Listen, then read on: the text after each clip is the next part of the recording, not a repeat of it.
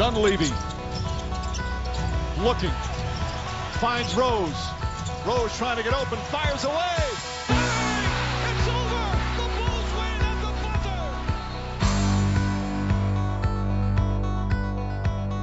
Seja bem-vindo ao podcast Chicago Bulls Brasil.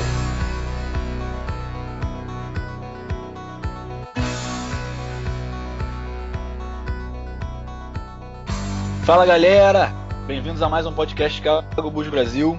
Hoje estamos reunidos aqui para falar sobre os 15 melhores do draft, quem o Bulls pretende buscar, né? Eu sou o Guigo Reis, como você já conhece, a gente está aqui, claro, com o Vinícius Guimarães e com o nosso convidado Leonardo Sasso. Fala aí, cara. Fala aí. E valeu pelo convite. Sou o dono do perfil cbasketballbr, que fala só, so, fala só sobre o college basketball. Então vamos ajudar aí a fazer mais um podcast bom. Falar um pouco sobre a gurizada que vai entrar no, na NBA e quem, quem pode ser o alvo do Chicago Bulls nessa temporada. Isso aí. E Vini, fala aí também. Espero que a gente possa deixar vocês aí que estão escutando o podcast por dentro de tudo que vai rolar no draft, inclusive por dentro das escolhas aí do Chicago Bulls que tem a 14ª pick no primeiro round. Para servir como um atrativo, uma motivação para vocês escutarem esse podcast, saibam que no ano passado, em 2015, teve 80 mock drafts que foram reunidos assim por um autor de um escritor sobre o Chicago Bulls, é, reunindo as picks, né, que eles falaram que o Bulls ia selecionar, e só uma, só um mock draft acabou falando que o Bulls ia selecionar o Bobby Portis. De 80 Sim. mock drafts americanos. Eu. Não, americanos, um de 80. E aí adivinha quem no Brasil falou que o Bulls ia selecionar o Portis? Leonardo Sasso, nosso convidado de hoje. foi muito mítico ali. Ah. Nem tinha me lembrado mais. tu botou pra mim ali.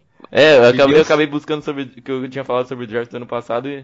Tá vendo? O cara é tão modesto que nem se apresentou completamente, tá vendo? Cara... eu nem lembrava disso aí. então, então, bora, bora lá.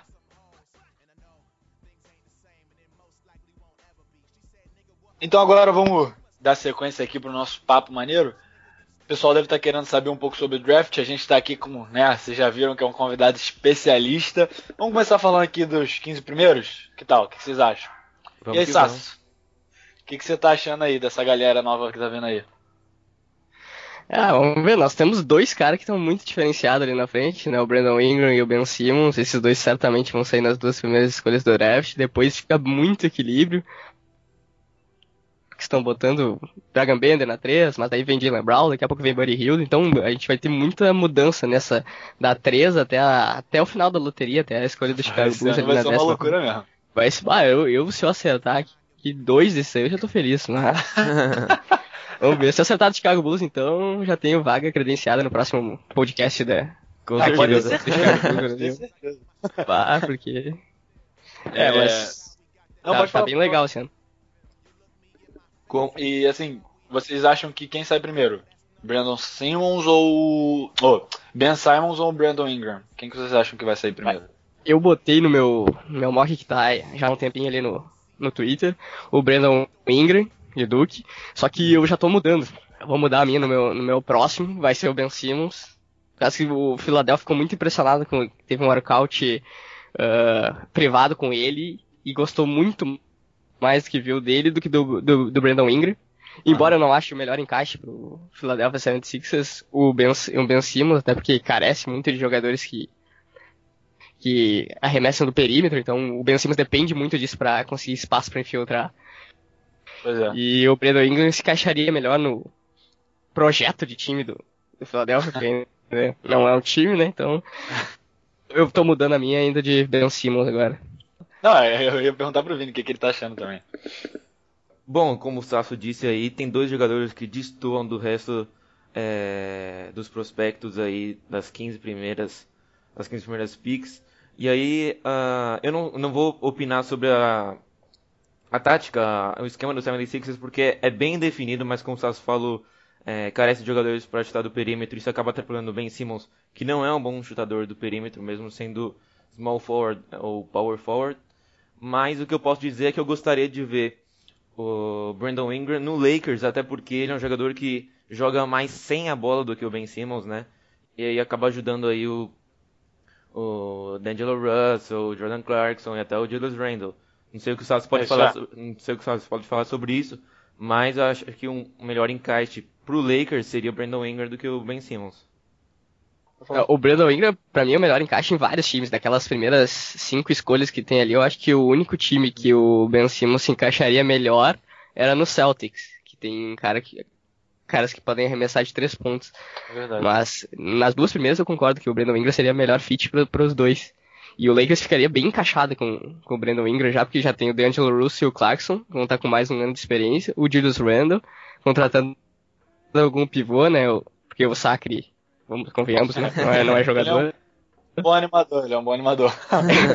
É o carinha do Gatorade, né? Então, mas é, eu concordo com o que o Vini falou. E o, o Brandon Ingram, cer- certamente o Lakers vai selecionar o que sobrar da, do Sixers ali. Não vai fugir, não vai conseguir. Não acredito que ele vai pegar um outro jogador. Não seria louco também de pegar outro jogador.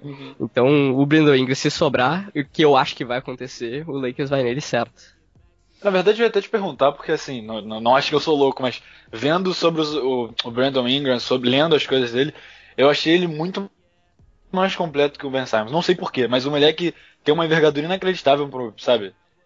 Ele, joga, joga mais ou menos na mesma posição. O Brandon, o Brandon Ingram é menor e teve a envergadura maior, eu acho, se não me engano. É, ele, Sei é, lá, ele é aquele perfil tipo do Duran. É muito parecido. Pois é, assim. exatamente, Muito aqueles- parecido. É, aqueles brações e tal. Sei lá, e ele chuta do perímetro, como você falou, eu achei ele um pouquinho mais completo que o Ben Simmons. Mas é que o Ben Simmons já tem aquele marketing, né? É, ele Tem tem um marketing, ele é muito. Ele, ele- tem um potencial muito absurdo. Ele tem, ele tem umas. Um, atributos assim, em transição. Jogando, é. tem muita habilidade. Tipo, ele, pode, ele é o playmaker de, de qualquer time. Ele, ele pode ficar com a bola o tempo inteiro, porque ele tem muita habilidade. A arma o jogo, a visão de jogo dele é absurda. Eu, quando vi ele no college, nos primeiros jogos, bah, me assustei com a. Ele tem muita habilidade. Sério, ah, o melhor jogador que eu vi na, na minha vida. Só que depois eh, daí foi vendo que o cara não arremessava, né? Tem Aham. sérias limitações disso. O lance livre dele também é bem fraco. E ele ia muitas vezes pra, pra linha do lance livre, forçava muito. Mas ele, ele tem grande chance de evoluir, já mostrou isso nos, work- nos workouts, que ele conseguiu evoluir no seu arremesso. Se ele conseguir com consistência, isso ele se torna um cara completo. Ele tem tudo pra ser All-Star. Os dois, Ele né? vai Mas. É bom destacar aí que é muito visível nesse draft é o que o Sasso falou que o que sobrar vai pro Lakers desses dois aí, o que não aconteceu, por exemplo, no último draft a gente pôde ver o Mox, pelo menos no começo assim de janeiro, colocando o Okafor em, em- na primeira pick, depois foi pro Towns, até foi discutido ah, o Russell na segunda pick, ou até na primeira, o Mudiay também caiu muito no- no- no- nos, últimos, nos últimos meses, mas também era cotado para ser top 3. Mas esse ano não, as duas primeiras picks estão bem definidas. É verdade, é verdade. Aqui, só pra continuar nesses 15 primeiros. Uma coisa que eu achei interessante também, da, né, dos primeiros 15 que podem sair. Tem, apesar desse, desse draft já ter muita gente de fora que eu tô impressionado, é, o Dragon Bender, Dragon Bender, né? É o nome dele, Dragon Bender, do, Isso aí, do, do Maccabi, né? O que, que você tá achando dele, cara? Você tá achando que é, sei lá, tão arriscando demais, ou o cara é bom mesmo? O que, que você acha? Tá, eu não vi muito dele da, na temporada, até porque eu não acompanho muito o basquete é. europeu. Mas o, o Gabriel, que ia ser o nosso convidado também, né, não pôde vir. Ele sabe muito mais que eu sobre, sobre o basquete europeu. Mas ele falou que é um cara bem, bem completo, que ele tem, ele consegue arremessar de três pontos, até ser um pivô alto. Ele tem as características semelhantes que a do Porzingis. Assim, pra fazer uma comparação. Não, não diria que é igual também. Não, é mais o Porzingis já é um pouco mais forte e mais alto do que o Dragon Bender. Uhum. Mas o Bender tem um, ele tem muita habilidade. Não teve muito tempo de, de quadra no Maccabi. Os times europeus Pois é. é difícil da, da, da galera jogar, principalmente jogadores mais jovens. Mas muitos estão dizendo que ele é até melhor que o Porzingis, alguns que acompanham mais o basquete europeu, e que ele não deveria fugir da escolha do Celtics já tá falando que ele pode fugir, né? Eu não vou entrar muito no mérito de falar dos- das, das, das habilidades dele, das fraquezas dele, porque eu não, não sei muito sobre isso. Mas eu, eu acho que não, não seria um risco. Acho que vale a pena apostar, até porque nos último, no último draft a gente já teve uma prova que muita É. gente achou que ele não ia dar certo e o cara que já mostrou que tem um basquete bem produtivo, que Foi vai vaiado, né? Ele foi vaiado. É, foi vaiado. Então, eu acho que vale a pena. Ele tem um potencial para ser um cara bem interessante. Não, então, já falando aí das, depois das duas primeiras picks, uh, vamos falar aí no geral, eu gostaria de falar no geral, porque tá bem bolado aí os jogadores. Vamos ver as escolhas do Celtics, Suns, Wolves, Pelicans, Nuggets, Não, é, Sacramento. É, eu, eu a todos, esses, todos esses times, é, eu vi muitos especialistas colocando jogadores totalmente diferentes nele. Tá muito embolado os jogadores e o, o Salso pode falar aí, mas o Bender tá mais ou menos é, certo pro, pro Celtics, segundo algumas, segundo algumas, algumas agências, né, alguns sites. Mas Chris Dunn, Marcus Chris, Buddy Hield, Jamal Murray, Jalen Brown, tá tudo muito embolado. Não tem ninguém que tá, esteja certo para algum time, né? É, o Marquis Chris no começo da temporada ele não era nem escolha de draft. Pois é. Caraca. Nossa. E ninguém conhecia o cara. Daí eu tava lendo os comentaristas uh, do college no começo. Daí começaram a falar, ah, o Marquis Chris é um cara que no draft vai surpreender. E ninguém falava. Ele foi subir na primeira rodada. Uhum. Uh, depois chegou a loteria. Décimo segundo, décimo primeiro. Daí o Draft Express botou essa semana, ou semana passada, não me lembro, cara de terceiro já. Meu Deus, cara, vai ser a primeira escolha daqui a pouco. Tá, Draft ah, Express é, aqui tocou... tem... O Draft Express colocou ele agora aqui em Marcus Chris pro Suns na quarta escolha. É. Eu, eu continuo na minha lá que ele vai ser escolhido no, no máximo na décima segunda escolha. Mas deve ficar entre a oitava e a décima segunda escolha. Não sei se algum time arriscaria ele adiante.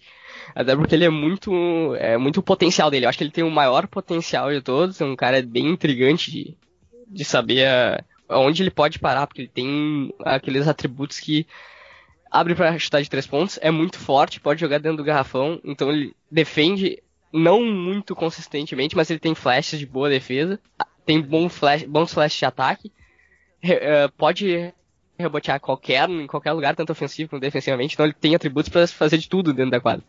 Sim. Então é, é, bem, bem difícil de, de, saber. Mas eu, eu botei ele na décima primeira no meu mock. O máximo que ele vai no meu é em oitavo, por aí. Calma, não, não conta agora não, que eu quero deixar pro final desse assunto ah, pra você falar o teu mock pra galera. É, uhum. Só que eu ia te perguntar também, o Vini já tinha falado sobre isso teve muita galera que tava esperada pro draft que não veio, né? Que teve, esse ano teve muito disso. Uma galera já pensou que ia vir. Tipo, o. O cara, esqueci o nome dele, Tom Maker. Ele não era esperado pra esse draft, ou era? Agora eu não tô sabendo. Não, não. É, o Tom Maker é até estranho, por causa que ele era do high school direto. Ele nem tinha. Pois é, pois é. Chegou a jogar no, no college. Uma surpresa para todos, eu acho, né? E por isso mesmo ele deve ser uma escolha de segunda rodada. Eu não sei se vão apostar nele na primeira. Não, um dos mocks que eu vi, ele tava entre. Tava, na, tava no primeiro round entre os 15. E eu ah, falei, pô, não é possível. É, exatamente, exatamente. É um cara vendo vídeos dele do. do... É muito cru. Né? Aqueles pivôs ah. que não tem a mínima noção assim no ataque. Bem cruzão, só, só em terra. Ponte aérea, ah. ele é gigante comparado com os outros. Mas, ah, eu não, não arriscaria não, nada nesse cara. Ah. Tem, tem um cara que é parecido com ele, só que jogou na, no college, que é o Diallo, né? Que jogou em Kansas. Uhum. Uhum. Esse, esse aí sim é bem parecido com ele. Já teve a experiência do college e não se destacou também. E deve ser um, um pouco na frente dele. Deve ser final de primeira rodada, o Diallo e o. E o Tom Maker deve ser de segundo. Pois é, cara, tá muito complicado mesmo. Eu, eu, eu, essa semana eu fiquei olhando alguns mocks e realmente é essa loucura. Eu, eu uma lista certa dos 15. Por isso que eu quero que você fale no final pra galera lembrar bem, pra ver se tu vai acertar. Eu acho que tu vai acertar. Eu vou ter que fazer a terra fora, né? Não tá atualizado. Não, depois é. atualizado. A gente depois atualiza, pessoal. É bom destacar também que, é. É, já falando do. relacionando um pouco com o Bulls, que dentro desse eh, top 10 aqui, só tem um armador, né? Assim, pelo, pelos modos que eu tenho visto, só Chris Dunn da, de Providence é o armador assim que está garantido aí no top 10. É, e aí tem uma, assim, tem jogadores muito parecidos assim no, é, no restante, por exemplo, dois chut ótimos chutadores que é Buddy Hill e Jamal Murray e dois jogadores como o Sasso disse com um bom físico que é o Jalen Brown e Marcus Chris, né? Então, uh, são jogadores. Eh, justamente por, essa, por essas características serem muito parecidas dos jogadores, acaba sendo, confundindo um pouco aí a galera na hora de, de escolher um ou outro. Por isso que tá tão indeciso assim. É, isso é verdade. Tem. Até o Jamal Murray pode jogar de armador, ele quando saiu do high school era armador e ele jogou de ala em Kentucky. Pois é. A formação era muito, muito baixa em Kentucky. E daí Ah. ele conseguiu. Ele jogou de ala, mas ele tem, tem habilidade pra jogar nas três posições. Embora ele não tenha tamanho pra jogar de ala no nível de NBA. É, ele, vai, ele deve ser um ala armador, por causa que ele jogou a maior parte do tempo sem a bola em. Ah, e aí tem muita gente aqui que viu no Brasil, né, que viu o Buddy Hill jogar aí pelo March Madness e acabou pensando que ele ia ser escolha top 3 e alguns eu vi em alguns drafts pelo menos alguns meses atrás ah, o Buddy Hill top 3 que, que, que posição você acha que ele vai vai vai sair o senior da de Oklahoma? É, no meu draft ele tá em sétimo, Uhum. o Denver Nuggets. O Nuggets. O Sacramento Kings eu tava vendo que tá rezando pra que ele sobre na 8. Pois é. Nossa. O Celtics fez um workout com ele e acertou 85 de 100 bolas de 3. Deve ter impressionado muito lá os analistas lá do, do Boston. O técnico do Boston, o Brad Stevens. Mas eu não sei se ele sai tão cedo por causa que ele é um senior. Isso é muito relativo, né? A Sim, gente, ele é. foi o melhor jogador do, do college. Só que não é a primeira escolha. Deveria ser tipo uma relação exata. Assim, é o melhor jogador do college, então é a primeira escolha. Mas não é por causa que ele já é mais velho, já tem 22 para 23 anos. Sim. E é, é mais provável que tu vá num jogador de 19 anos, que tenha mais potencial, do que num cara de 23. É, e até é bom falar sobre isso, porque ah, as duas escolhas, os dois últimos melhores jogadores da universidade dos últimos dois anos, né, foram o Doug McDermott, que foi pro Bulls, Isso. e o ah, Kaminsky, que acabou indo pro Hornets. E os dois no primeiro ano de Ah. rookie não, não, não se deram muito bem, né. Mas a grande diferença aí que eu posso pelo menos perceber é, em relação ao Buddy é que, além de ter muita técnica, uma baita técnica, consegue arremessar, ele tem um físico que é muito mais preparado do que o Doug e o Kaminsky pra NBA, não é não? É, e ele tem a posição definida já. Uhum. Diferente do Doug, que não sabia o que ia ser na, na NBA, que ele jogava de ala pivô e acabou jogando de ala na, na- na NBA. O, o Buddy Hield jogou a vida inteira dele como ala armador e sempre arremessando, sendo arremessador do time. Então já tem as características bem definidas, o time que vai selecionar ele vai saber o que ele vai fazer dentro de quadro.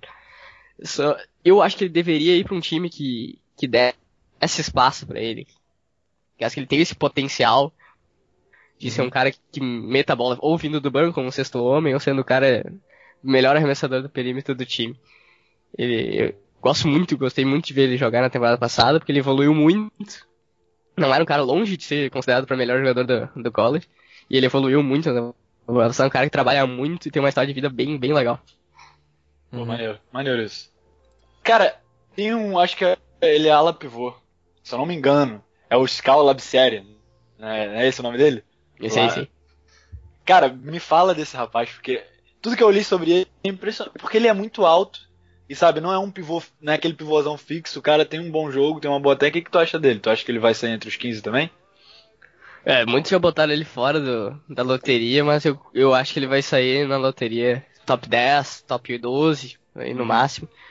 Ele tem o jogo do ato muito cru, ele baseava-se muito em enterrada, jogo próximo do garrafão ali, mas sem muito sem muito alarde ali de fazer arremesso de fora, por exemplo. Sim, sim. Só- que o, o ponto dele é a defesa. Ele tem uma, ele se posiciona muito bem, bloqueia. Ele teve a maior média de, de tocos entre os calouros, 4,2 Ah, eu me parece, disso. a cada 40 minutos, parece. Não, não, não me lembro os números exatos. Mas ah, uma decepção. Vamos dizer assim, porque eu muito esperava que o Kentucky ia ser um time muito forte com o Murray e com o Labissière, os dois calores Pois é. os dois pois é. E o Labissière não conseguiu jogar, mas ele tem um potencial muito grande, tanto de rebote como de defesa. E o ataque, ele já, já muitos analistas falam que ele tem uma mecânica muito boa para arremessar de qualquer lugar. Então ele Nossa. pode ser um pivô que arremesse de qualquer lugar. Isso na NBA hoje é muito É essencial. muito importante, é, pois é. Porque agora o jogo no perímetro mudou bastante, né? É, ele, ele, ele é um cara que defende bem e se melhorar no ataque pode ser um potencial muito grande. Eu não, não sei se os times vão apostar muito. Ele, ele tem que ser um ano de transição dele pra evoluir os fundamentos e tal. não vai chegar pronto, longe disso. Porque até no college ele não tava pronto, então tem que dar paciência. É, tem que ter paciência. ele é novo ainda, pois é, verdade, verdade. Não, só É, pra. Aqui, é, eu vi os números dele. Ah, Por 40 minutos ele tem 4.2 blocos, impressionante. Esse- Por esse. jogo 1.8. É, é, realmente o cara tem uma. Tem um Isso que ele jogou, ele, ele jogou pouco tempo em vários jogos. Ele É, começou 15 jogando muito. É. Depois ele jogava 2 minutos, 3 minutos no jogo. Ele a começou média a dele foram lá pra trás. 15.3. Pois é. É, muito baixo até. Pra que era tão falado quanto ele. Ah, aproveitando que o Sassu tocou aí na decepção do Labissière e também falou do Diallo, eu gostaria de saber ah, quanto influi é, jogar muito mal no college vindo de uma de grandes expectativas do high school e qual pique você acha que eles sairiam caso tenham é, superado ou até pelo menos chegado às expectativas que tinham vindo do high school? Ah, aí flui bastante. Flui bastante porque tu não sabe o que o cara vai fazer num nível maior na NBA. Se o cara não consegue se destacar no college, que é um nível bem mais fraco do que a NBA, né? Ah, não sabe o que, ele- que ele vai acontecer com ele na NBA, né? Pode ser um bust certo. Uhum. E se eles tivessem jogado, o Labissière no início do Draft Express, que ele estava ele como second pick, segunda escolha. Nossa, Caramba. caiu pra. Então- Draft, o Dra- Draft É. Express tá dizendo aqui décima primeira escolha no Magic. Nossa. Pois é, ele era a primeira e segunda escolha. Ele e o Ben Simmons, que eram uns caras diferenciados demais. Uhum. O Brandon Ingram não era tão falado quanto esses dois. E o Diallo, ele era o segundo melhor pivô. Só atrás do Labissière, vindo do high school, pelo ranking da ESPN, que a ESPN faz ranking dos caras que vêm do high school. Uhum. E ele teve problemas com a elegibilidade no começo, que ele não pôde jogar e tal. Não, não me lembro exato do problema. Coisa com, com a escola que ele tinha de ensino médio. Daí ele demorou uns 3 ou 4 jogos pra estrear. E a rotação de Kansas era muito forte. Tanto que jogava o Perry Ellis e o. E um outro pivô lá. é Lan- Landry Lucas, parece. Que era o nome do Uhum. pivô. E, e daí ele- o Diallo quase nunca jogou. Até outro calouro que veio com ele, o Carlton Bragg, teve mais tempo do que, do que ele em quadra. Mas o Diallo também, eu acho que ele seria lo- loteria. Se fosse, se tivesse jogado. Por exemplo, na posição que o Deonta Davis tá hoje, de Mi- Michigan State. Mais ou menos, faria uma troca entre os dois. Uhum. Entendi. É, você acha que o top 15 desse ano tá mais fraco ou tá mais forte do, do ano passado? Porque o draft do ano passado, sim, não foi tão forte, né? Esse ano, o que, que você tá achando? É, equilibrado, né? Tem a única questão que tem, não tem jogador de armação aqui nesse draft. Então, é poucos armadores. Só como o Vinícius tinha falado antes, o Chris Dunn é o único no top 10. Hum, No E top 14 deve Baldwin, sair, né? é, no máximo Baldwin, talvez o Demetrius Jackson. Uhum. E não foge disso. Então, é muito de homens grandes do garrafão, ah, jogadores internacionais, que cada vez Muito, está tô crescendo mais. impressionado com isso. É. Muito jogador internacional. Mas isso eu não sei, é que é difícil tu fazer uma comparação entre os drafts, né? Sim, Ainda mais quando os caras não entraram ainda. Uhum. Então, não se deveria deixar pelo menos umas duas temporadas pra eles na NBA pra fazer uma comparação. Uhum. Saquei, saquei. Porque, dá um exemplo assim de um cara que todo mundo criticou, não achou que o cara ia jogar e agora ele tá jogando muito bem, que é o, o Caldwell Pope. Do, É verdade. Tá jogando muito bem. CJ McCollum também, que não teve tempo e foi o jogador que mais evoluiu, então hum, tem que, de- tem que deixar, dar tempo pros caras que muito tem, desenvolve problemas a chegar na NBA. E é muito diferente do college. Então tem que, tem que dar esse tempo pros caras verem dois, três anos pra ver se o draft foi, foi mesmo bom ou Foi foi, mesmo objetivo. Aham. foi ruim. É, você aproveita. É, se vocês for dois falaram. Pode falar, Vini, pode falar. Corta essa parte. relaxa, relaxa, eu vou falar. todas as partes. O Sasso falou do- sobre o McCallum, e é exatamente isso. Eu vi uma entrevista com ele que ele acabou dizendo que não foi uma evolução que ele teve do seu jogo, mas foi é, esse tempo de preparo para que ele trouxesse o jogo que ele tinha pra, da, do high school, da- das universidades, para a NBA e acabou acontecendo e está estourando com o Damian Lillard na backcourt do Blazers. Então, é, pode ser sim uma, uma evolução de jogo igual o Jimmy Butler acabou fazendo, mas tem Ah, é muito disso também esperar ah, ele se acostumar com a NBA, se acostumar com o ritmo de jogo para trazer aí seu jogo para a NBA. E tem uns jogadores que vêm de universidades menores, né, que não são muito conhecidos, que não, não, não tem nenhum jogo mostrado ao vivo na TV. Por Uhum. exemplo, o CJ McCollum veio de Lehigh, é uma universidade muito pequena, então pouquíssimo conhecido. O Lillard também veio de Weber State, então são duas universidades que o cara nunca mostra jogos na TV. Então o cara chega na NBA, são transmitidos, tem pessoas do mundo inteiro olhando, isso aí abala. Se Sim, o cara claro. não tem muita, muita fé nele, assim, chega e treme tudo. É verdade. É, mas isso que vocês falaram dos armadores é verdade. Acho que a geração dos armadores foram essas últimas aí agora. Agora devem voltar a galera, né? Maior, É, mais ne- forte. nessa, nessa classe do, do college, adiantando pra temporada, vai ter uma gurizada boa. Uma galera boa. Show. De armador. Então agora vamos falar logo do que a galera quer saber, do nosso especialista Sasso. Quero aí teu, teu, teu chute, tua, teu estudo aí dos 15 melhores para esse draft. Pode falar à vontade aí agora. Vamos lá então. Philadelphia 76ers, na primeira escolha, selecionaria o Brandon Ingram, de Duke. Depois o Lakers, na segunda, escolhendo o Ben Simmons. Ah, Na terceira, o Boston Celtics selecionando o Dragon Bender. Na quarta, o Phoenix selecionando o Jalen Brown, de Califórnia. Na quinta escolha, o Minnesota Timberwolves selecionando o Chris Dunn, de Providence. Na sexta, o Pelicans selecionando Jamal Murray, de Kentucky. Na sétima, o Denver Nuggets selecionando Buddy Hield, de Oklahoma. Na oitava, o Sacramento Kings selecionando Jacob Poeltl, de Utah. Na nona escolha, o Toronto Raptors selecionando Henry Ellenson, de Marquette. Na décima escolha, o Milwaukee Bucks selecionando o Skal Labissiere, de Kentucky. Na décima primeira, o Orlando Magic selecionando o Marquise Chris, de Washington. Na décima segunda escolha, Utah Jazz com Denzel Valentine, de Michigan State. Na décima terceira escolha, o Phoenix Suns com Deonta Davis, de Michigan State. Escolha do nosso busão aqui, com Agora. Ti- Timothy Luau, o jogador do Mega Alex, na Europa. Gosto. E na 15 escolha, o Denver Nuggets com Demetrius Jackson de Notre Dame. Ainda eu vou atualizar essa lista mais adiante, no dia do draft, dia 23, né? Daí eu vou atualizar ela e daí eu passo pra, pra todas as pessoas lerem. Pode Porque deixar vai aqui. ter mudança. Vai ter mudança aí. Com certeza, do jeito que tá uma loucura. É verdade. É, eu só fechando aqui essa parte do draft, eu gostaria de ressaltar alguns jogadores que a gente não acabou falando, que é o Jacob Poeltl, como que- não sei como realmente fala o nome dele, é estrangeiro, mas é um jogador muito interessante e que se não fosse se não fosse top 10 aí eu tenho é, muita convicção que o Bulls pensaria nele, porque é o que o Bulls precisa sabendo que o Gasol e Noah devem sair na off-season. Ah, um bom um protetor de aro e tem bons fundamentos dentro do garrafão, né? Não um Sasso.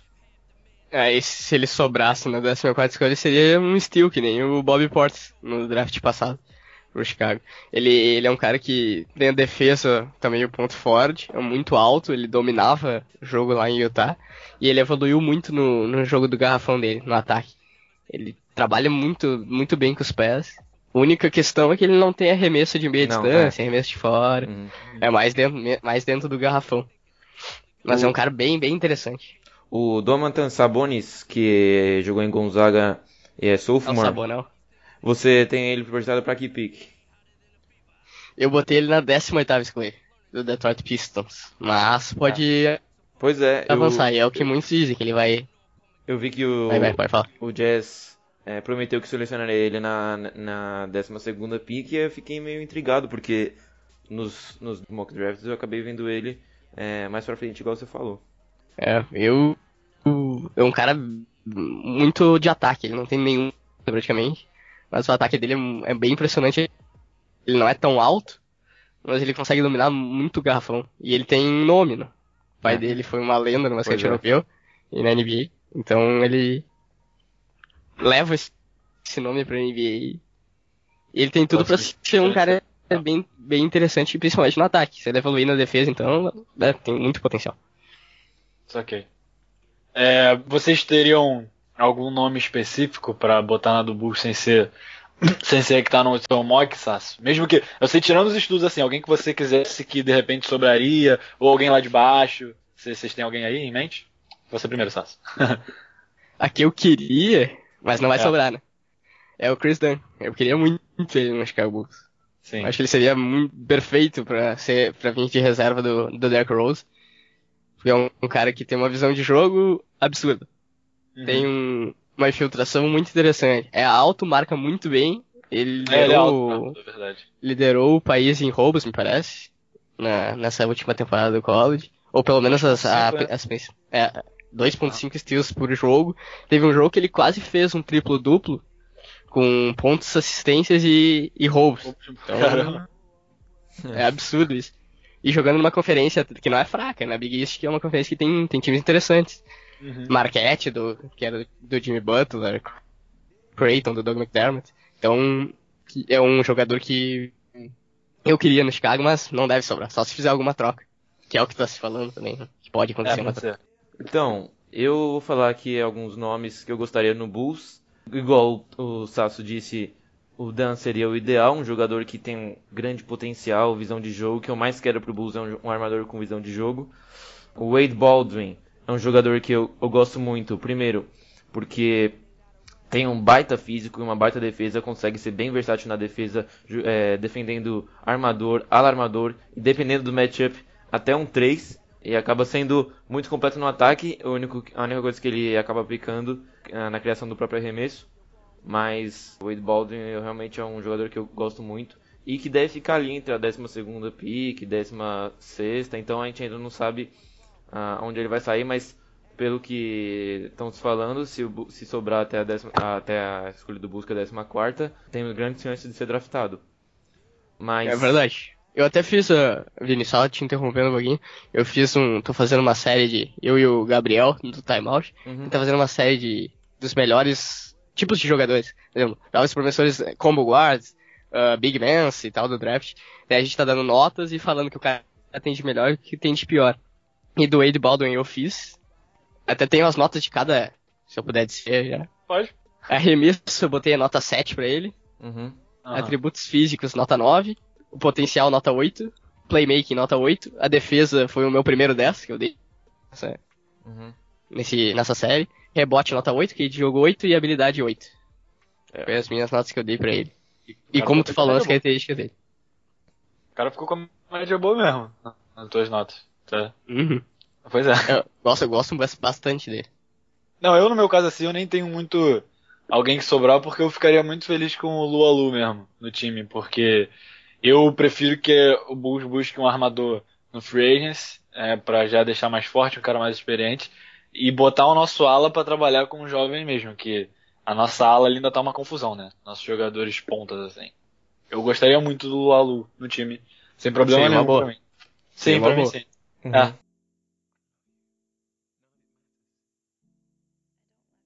Então agora já que já falamos sobre o Bulls, né, vamos partir deles aqui.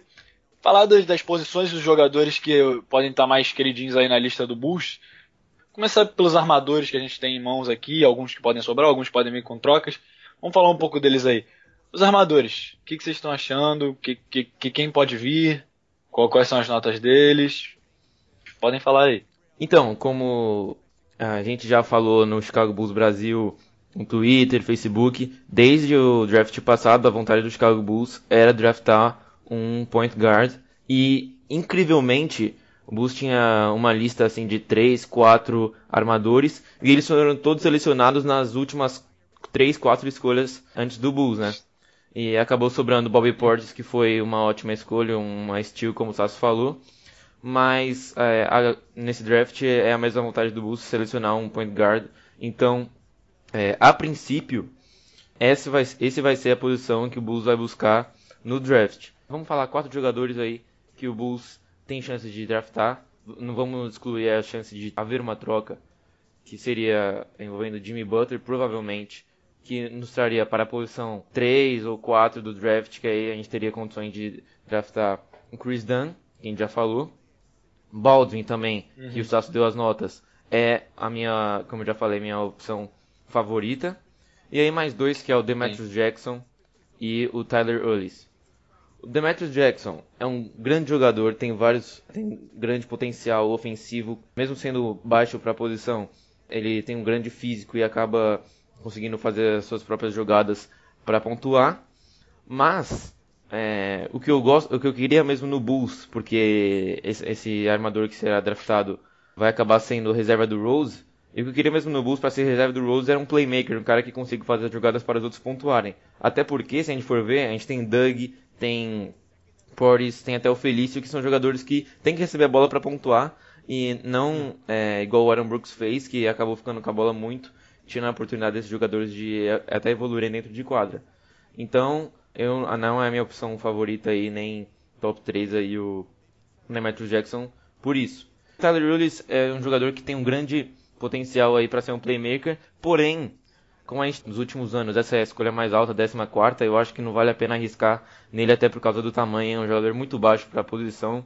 Pelo que eu vi, ele tem, tá com alguns problemas físicos aí de lesão e eh, vai acabar diminuindo seu valor aí no draft. O que, que você acha, Sasso? Eu também concordo no, no que tu falou do Demetrius sobre ser selecionado ou não. Eu não selecionaria ele, não é um dos meus armadores favoritos, bem pelo que tu falou. Ele não é um cara que é um playmaker. Ele jogou três anos na faculdade e esse último ano foi o único que ele jogou de armador de número 1. Um. Antes ele jogava de número 2, de alarmador, com o Jaren Grant, que tá no New York Knicks, me parece. Sim. Uh, jogando na, na armação da jogada. Então, ele não é exatamente um cara que vai deixar outros livres, companheiros livres. Mas essa característica vem do Chris Dunn, o Eddie Baldwin tem bastante dela, o Demetrius Jackson já, já foge dessa. E sobre o Tyler Ellis, ele é exatamente esse cara que deixa os jogadores livres. Só que o tamanho dele, a gente não sabe o que pode acontecer. Ele vai ser um, principalmente na defesa. Se ele vai ser forte, daí a gente pensa no, no Isaiah Thomas, que é um defensor razoável. Ele consegue, ele não deixa o, o armador adversário pensar. Ele, é, é muito chato. Fica em cima sempre. O Tyler Ellis deve basear muito nisso no seu jogo para conseguir ter sucesso na NBA. Mas, dentre essas quatro opções que deram de armadores, o Chris Dunn não deve sobrar, então o meu favorito seria o Wade Baldwin. Como você falou, é, Sassu, sobre a, a, defesa dele, pelo que eu vi, ele é, foi um dos melhores defensores pra, da posição no college basketball do, da NCAA no último ano, né não? E... Sim, sim. Foi ele o. De, da armação foi ele o Chris Dunn. Sim, uhum. e é até bom falar disso porque a gente não sabe como que ele vai reagir é, nessas, nessas questões físicas do jogo, como é a defesa, a finalização, porque pelo que eu vi, ele não tem tanta dificuldade assim na finalização quando deveria ter finalização no aro é para o tamanho, mas a gente não vai poder prever aí o que, que vai ser dele na NBA com o cara dando não dando espaço para ele. Dele? Qual, qual é a altura dele? Ele tem 1,75, é muito pequeno mesmo, é do tamanho do Nate Robinson. E o Nate, a gente sabe que é um jogador que tem um físico muito, tem uma atleticidade, um físico muito privilegiados que permitiram jogar na NBA de igual para igual. Tem um cara igual a ele na no basquete universitário. Não sei se vocês conhecem o Khalil Felder de Oakland. Eu, eu, eu ouvi falar sobre ele também. Que, mas é, é um esse é, é... Um neguinho do, do, mesmo tamanho do, do Nate Robinson, que enterra do mesmo jeito que o Nate Robinson. Uhum. É muito parecido com o Nate Robinson.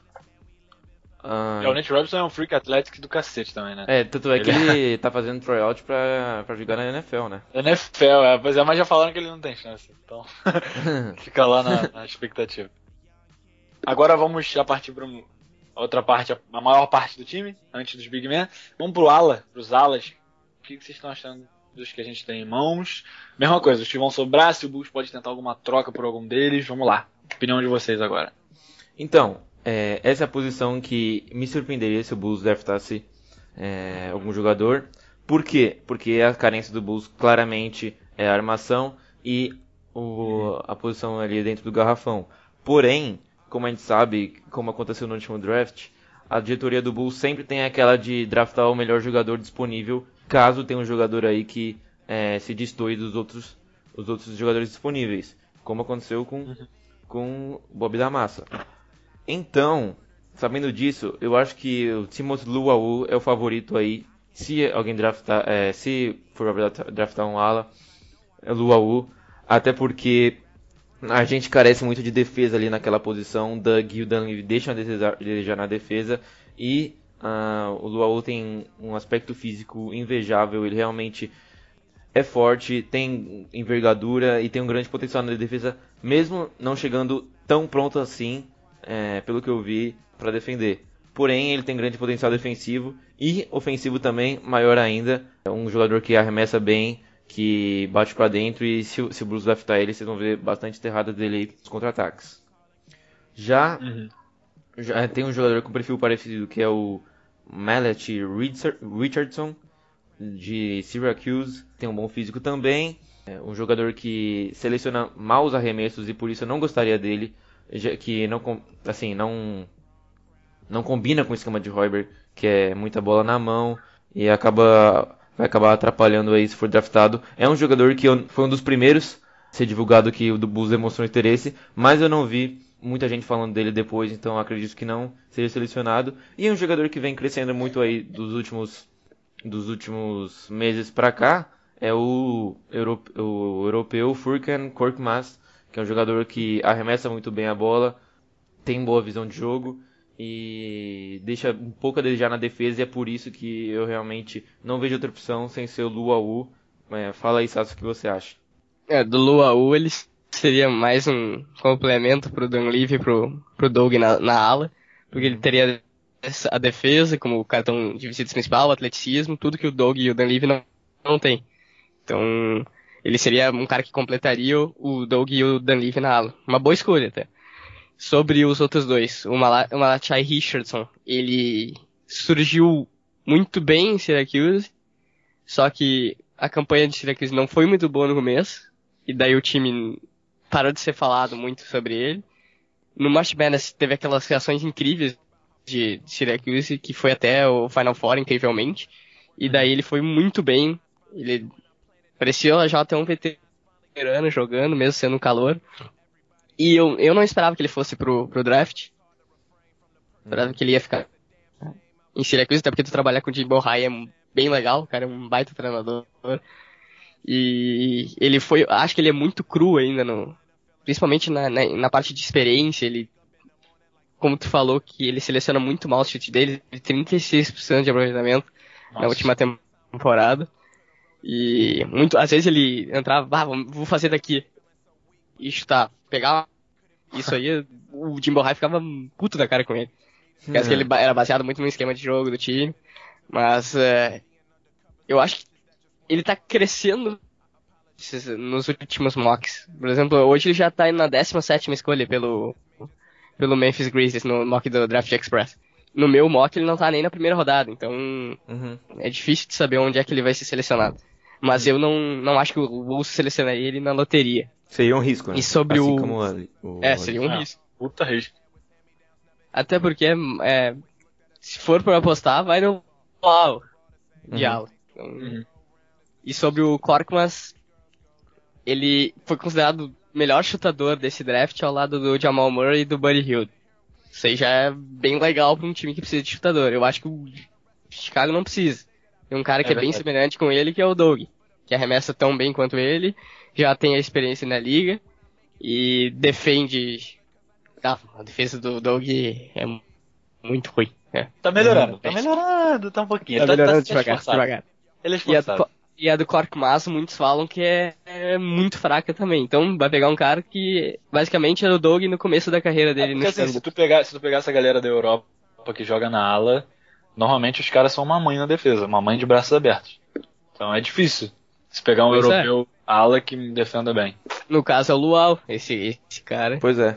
E É. daí- Então, desses alas, quem se sobrasse alguém, seria o Luau pra selecionar. É, eu como já falei, eu ficaria muito feliz com o time, por N motivos. E também agora percebendo, chega de gente com nome estranho nesse time. Já tá bom o Ituan, já tá ótimo, não quero o Furkan mais nem o Malat Richardson. Já tá ótimo de falar o nome do Ituan. Então, vou deixar. Se bem que o Luau também é complicado, né? É, Luau, dá, é dá, complicado, né? É negócio na boca, né?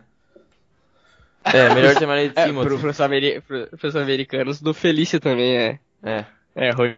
Eu, eu, eu busco É, não, teve, pelo teve um o narrador ficava chamando Felício de Feliciano. Agora, sim, o mais difícil, que eu, que eu tô achando que é o mais difícil do Bulls buscar mesmo, a parte do Big Man. Mesma coisa, galera. Expectativa, o que, que vocês estão achando aí? Agora vamos, vai lá, Vini. Fala aí. Cara, então, eu não acho tão difícil assim O difícil mesmo é o Bulls con- draftar posição 4, power forward. Porque a gente tem Mirotic, que a diretoria depositou uma grande confiança ao longo dos anos que ele draftou. E agora o Portes em ascensão, que pode jogar como center, mas originalmente é um power forward também. Então eu acho que não vai draftar a posição 4. Na- mas no pivô, a gente vê que Gasol deve sair do Bulls. Ele jogou no- como center na última temporada. E o Noah, que poderia substituir Gasol caso ele saísse, não garantiu que fica. Muito pelo contrário. Então, eu não duvido a diretoria do Bulls draftando no center. Por esse motivo, é muito risco você ficar sem um jogador de rotação pro, pro center. E aí também vai depender muito, muito, muito mesmo. E aí a gente vai saber aí o que pensa a diretoria sobre o Cristiano Felício. Porque se não draftar center na primeira rodada, a gente pode ver que a diretoria está confiando muito no potencial de Felício e que ele vai receber bastantes minutos na próxima temporada. Caso, caso a gente selecione um center, vai me preocupar um pouco. Não pela confiança, porque já, já manifestaram que confiam bastante no Felício, mas pelos minutos aí, porque uma escolha de primeira rodada vai acabar tirando muito minuto do Felício. E eu acho que, é, mesmo draftando um center, vamos, é, vamos buscar sim o Joe Noah ou qualquer outro pivô na Free Agents. Sobre os centers que estão disponíveis aí para o Bulls nesse ano, o Chad Ford do- da, da ESPN falou que o Bulls tem interesse em três deles, é, mas eu vou destacar um que é o Deonta Davis de Michigan. É um jogador que deixa a desejar no ataque, porém é uma- tem uma baita defesa, é um bom protetor de aro e é isso que no esquema de Hoiberg a gente precisa, um jogador que consiga fechar o garrafão e acaba ficando ali dentro do garrafão para pegar rebote e receber algum passe de infiltração, fazer o simples aí na- no ataque, acabar complementando a defesa. E os outros dois são Subat e o Zizic, ambos croatas. E eu acho que a possibilidade de draftar esses jogadores é muito pequena, até porque eles não são tão bons na defesa assim.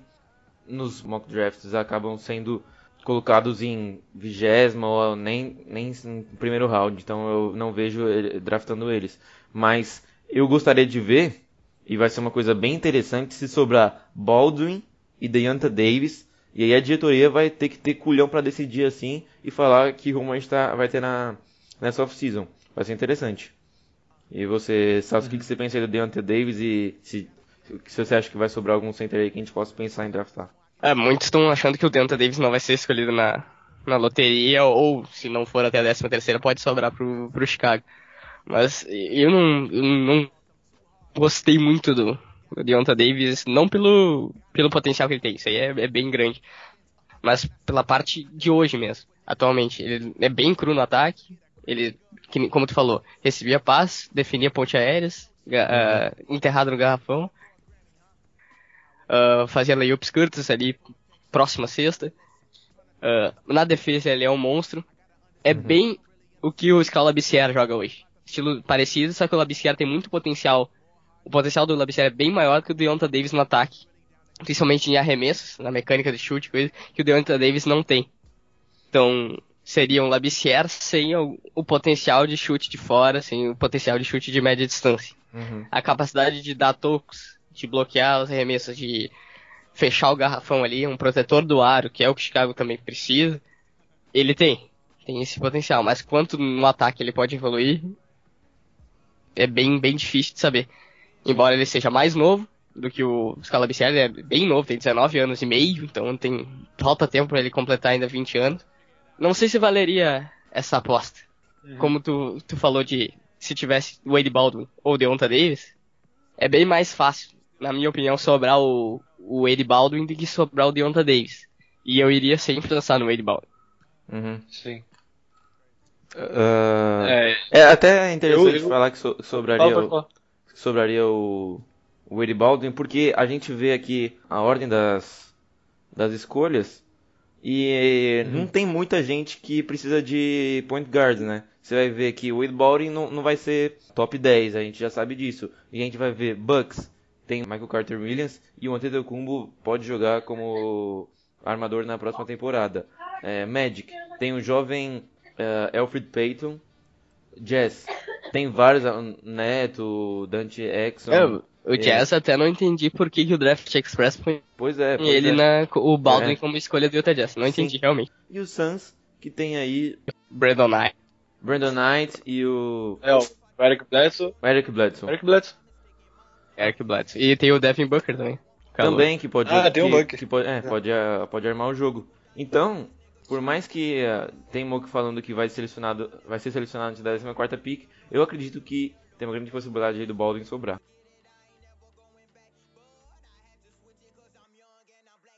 Galera, infelizmente, estamos chegando no final do programa.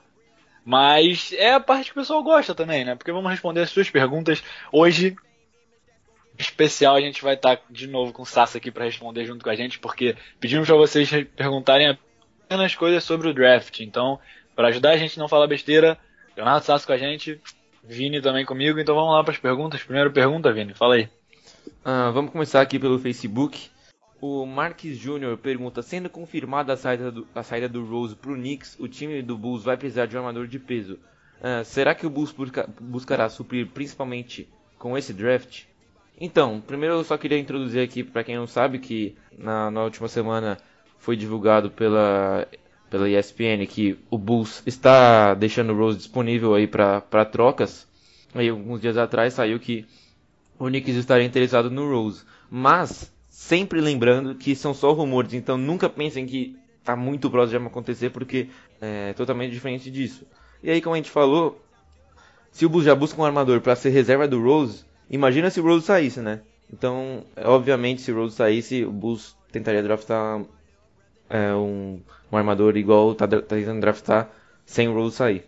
É, assim, eu, eu também não sei se. Porque o que tá mais rolando é boato. É difícil saber falar se ah, vai acontecer isso, vai ter que pegar porque fulano vai sair. A gente vai ter que esperar mesmo os primeiros movimentos da diretoria que não sejam trocar o, o Cameron por dois jogadores que pouca gente conhecia. E você, Sassi, o que, que tu acha? Eu também acho que se caso seja trocado o Derrick Rose, que eu acho bem provável que aconteça, eu não, não levo fé muito desses boatos muito cedo pra, pra saber.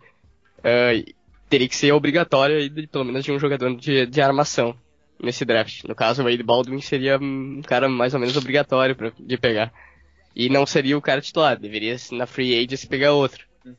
E Eu nem sei quais são os jogadores na free agency que estariam disponíveis que, na armação. Conley teria, não sei se eu tô louco.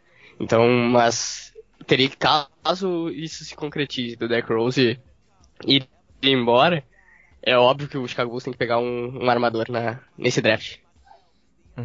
O Marcos Ah, Leite, é. o Marcos Leite aqui faz uma pergunta interessante que é: Tenho ouvido falar sobre Wade Baldwin e Chris Dunn. Independente de qual seja draftado, é real a possibilidade do Butler voltar a jogar na 3 e parar de carregar tanta bola para a armação? E caso seja, quem acham que começaria na starting lineup? O Moore ou o jovem draftado? Ah. Então, é, fazendo uma introdução Ah. novamente, ah, saíram rumores de um, um escritor de Chicago que o Rose poderia passar para 2, Butler para 3 e, três. e o Moore ficar na, na armação ou um jovem draftado como o Marcus Leite mencionou. E também, fala- aproveitando, o Sam Smith, que é o melhor insider de Chicago, tá cobrindo Bulls há 30 ou mais anos, fala que o Butler é melhor jogando na 3 do que na 2.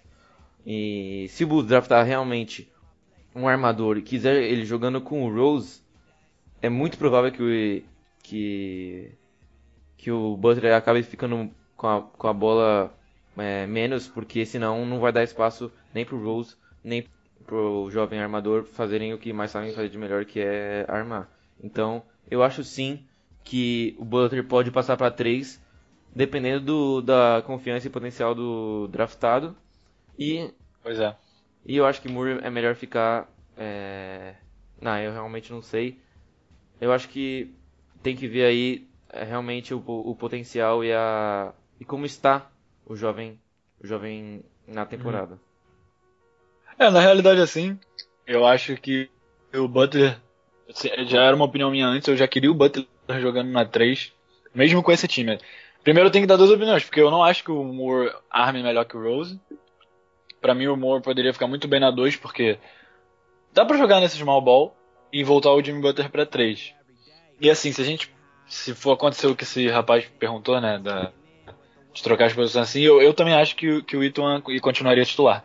Muito A não ser que o jovem se destacasse muito, que aí ele já viria como titular também, mas eu acho que ele teria que primeiro buscar o espaço dele, como acontece em muitos times. Essa é a minha opinião. A minha opinião. Eu, bah, eu não, não concordo muito com essa, com essa análise. Eu acho que o Eton Moore não tem. Não é um grande armador no sentido de ter jogado. Exatamente. Ele jogou a maior parte do tempo sem a bola no Chicago Bulls. Recebendo pra chutar e tal. Então não. Não acredito. E eu, eu acho que a, a bola continuaria muito com o Jimmy Butler, mesmo com ele na 3 com o Moore titular. Uhum. Porque Sim. daí ah, teria que alguém levar a bola. Se já não quer que o Rose leve a bola botando ele na 2, alguém teria que levar e seria o Butler. Pois é. Então, se for pra o Butler jogar na 3 sem tocar na mão na bola, deveriam ah, draftar um armador que seja bem playmaker. No caso, o Chris Dunn. Daí seria o único desses aí que, que poderia ser esse cara pra Se levar o time. Pois é, pois é. É. Uhum. Eu concordo com você, Sasso. Concordo plenamente com você. é, cara, eu quero que o Doug seja titular. Só isso. Não, o Salsa é, é igual dois eu. Doug, Zetz. Exatamente. é. Tá. ahn, o Torres pergunta no Twitter já. Com a trade feita essa semana, o que pode fundar da escolha do Bulls no draft? Pra quem não sabe, o Bulls trocou ah, o poderoso Cameron Barstool pelo ah, Spencer Din- Dinwiddie do Detroit. Detroit Pistons, que é um que é um armador. Eu a princípio pensei que isso poderia ter algum impacto na escolha do Bulls, mas após ver que ele tem, ele não teve espaço no Detroit, que ele teve várias lesões ao longo da carreira, contando na universidade, é, eu acredito que ele vai ser o terceiro armador ali. Isso só afeta a permanência do Brooks, que não vai acontecer. Ele provavelmente vai ser despachado aí. Na realidade também vale. vale. Não, vale falar sobre o The Wind. Mas um mais um cara de nome difícil. Tá complicado é, isso, pois cara. Eu não sei o que o Bulls tá querendo. Só falta ele draftar aquele, aquele chinês que tá vindo aí também, esse ano. Que aí já fica Zico, bonito logo. Zico, Zico, não sei o que lá. É, isso. que aí já fica bonito mesmo. Não, eu ia falar. Eu ia falar do Spencer, porque ele é alto.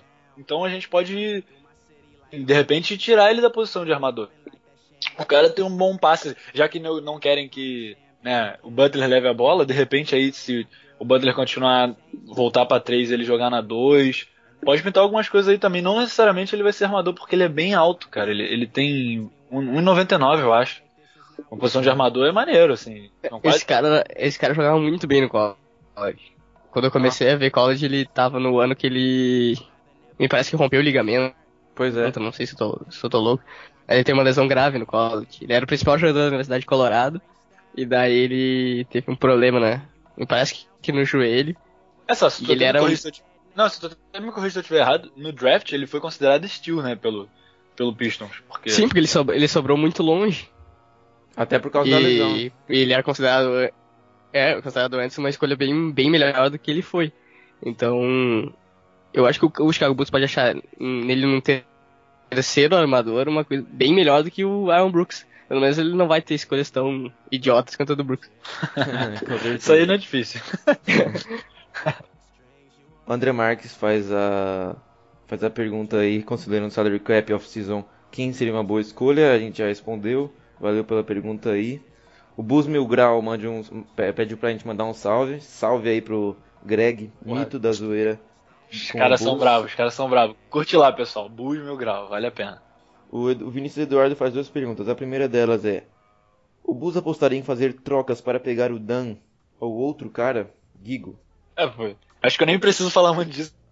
A gente foi exaustivo aqui durante o podcast falar sobre essa troca e que aparentemente é o, é o querido, né, de vocês. Vou deixar até o Sasso responder porque ele pode fechar isso muito fácil. Sasso, dá a Eu palavra acho aí. que, acho que pode essa troca. Até, mas não- depende muito do que seria a moeda de troca do outro time pelo Chicago Bulls. No caso, eu acho que o Chris Dunn deve sair na, na quinta escolha, que seria o Minnesota. Minnesota Timberwolves daria o que pro Chicago Bulls, além do, dessa, dessa quinta escolha? O Wiggins. Depende muito.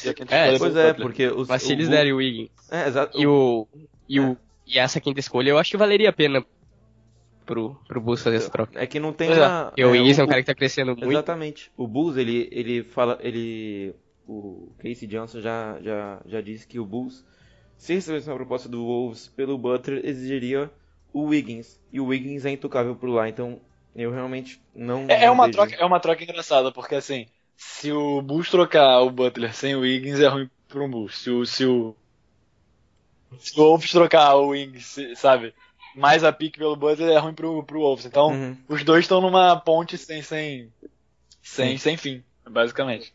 Mas o que pode prevalecer é a vontade muito grande do Thibodeau em ter o Jimmy Butler. Pois é. E daí É, ele é capaz de fazer isso. qualquer coisa pra dar o, Sim. pra dar o, algum jogador. Tá dando o Wiggins mesmo. Fãs que o Butler único- não me odeiam, mas eu acho que seria muito boa. É, mais que, mais que intocável no que o que o Wiggins no Minnesota, acredito que seja o Carl Anthony Towns ainda. Sim, é, o. Cat, o Cat é absurdo, verdade. O Vinícius Eduardo faz a outra pergunta que é ah, como parte importante do time, jogadores de peso tipo Rose e Butler têm influ- influência nas escolhas do draft?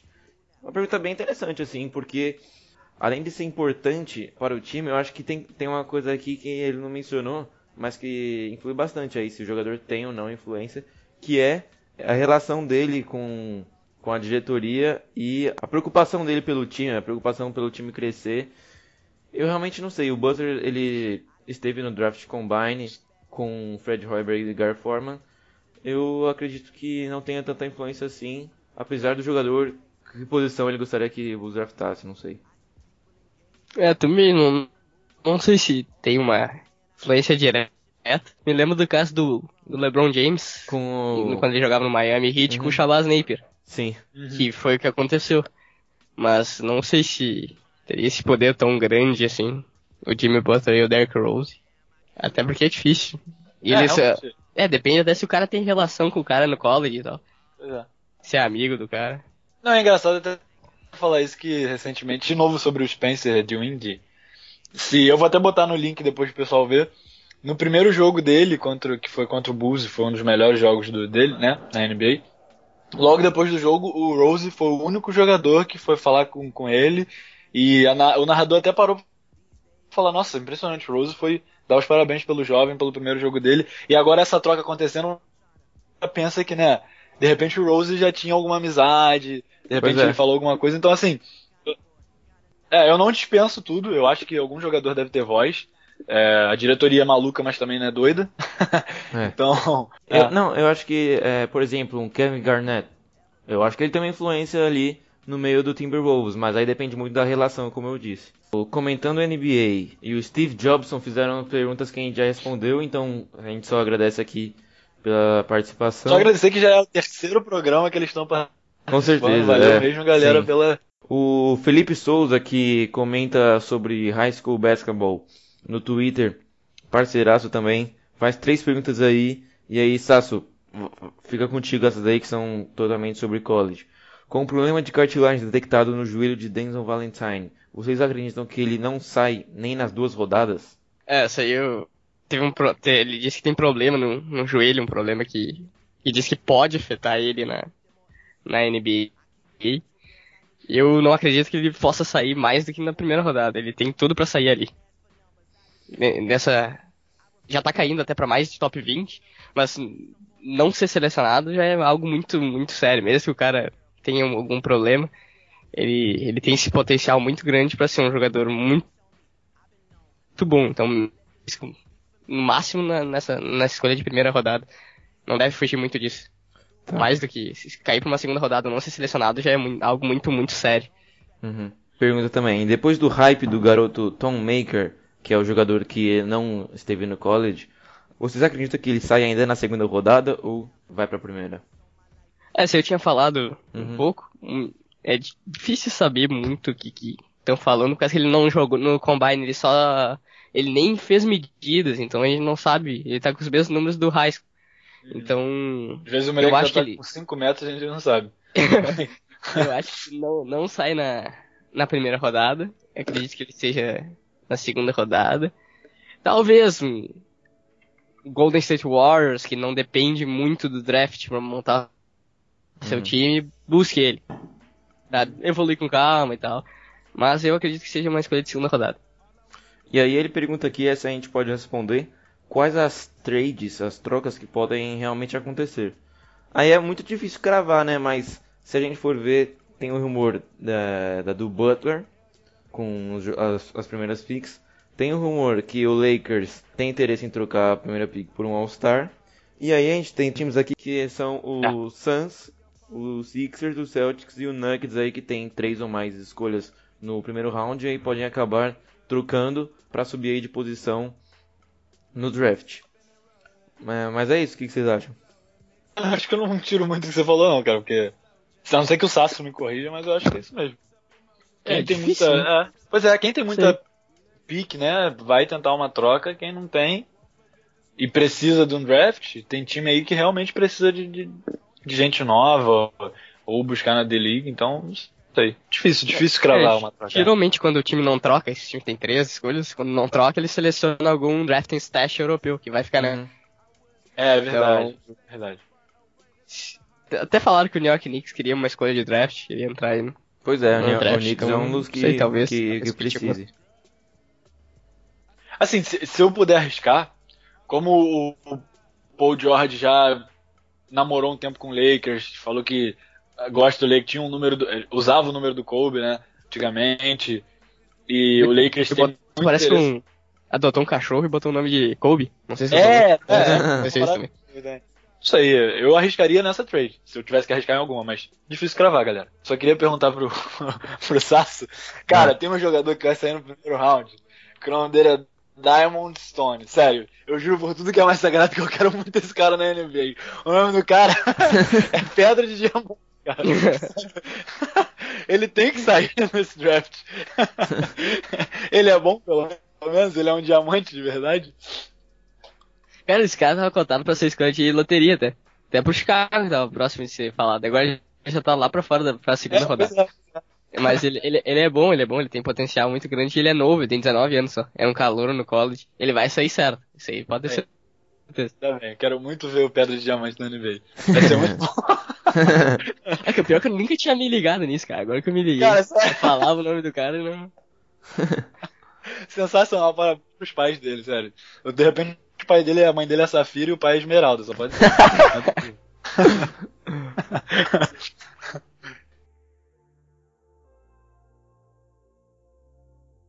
Então é isso, galera. Chegamos ao final de mais um programa. É, valeu mesmo por todos que participaram. A galera que já tem mandado perguntas várias vezes, muito obrigado, porque é isso que faz a gente continuar com, essa, com esse projeto. Queria agradecer muito ao Leonardo Sasso, cara, por ter disponibilizado, disponibilizado seu tempo. Espero que você acerte seu mock. Quer dar um abraço aí pro pessoal? Pode falar aí, agora o momento é teu. Ah, valeu. Valeu pelo convite. Qualquer coisa também nos próximos. Para falar do Chicago Bulls também, né? Sou torcedor do. Chicago Bulls, então posso falar bastante do time. Mas uh, acertar o mock vai, vai ser complicado, acertar é difícil. ah, até eu acho é mais fácil acertar na, na loteria do que acertar o mock certo desse ano. Que vai, ser, vai ser complicado. Mas Ah, então, se eu acertar, se eu acertar a escolha do Chicago, vou vou estar feliz de novo. Show. Mas é, agradecer todo, mundo pelo as pessoas que vão ouvir e pela parceria mais uma vez. Então, tamo aí, qualquer coisa, só chamar.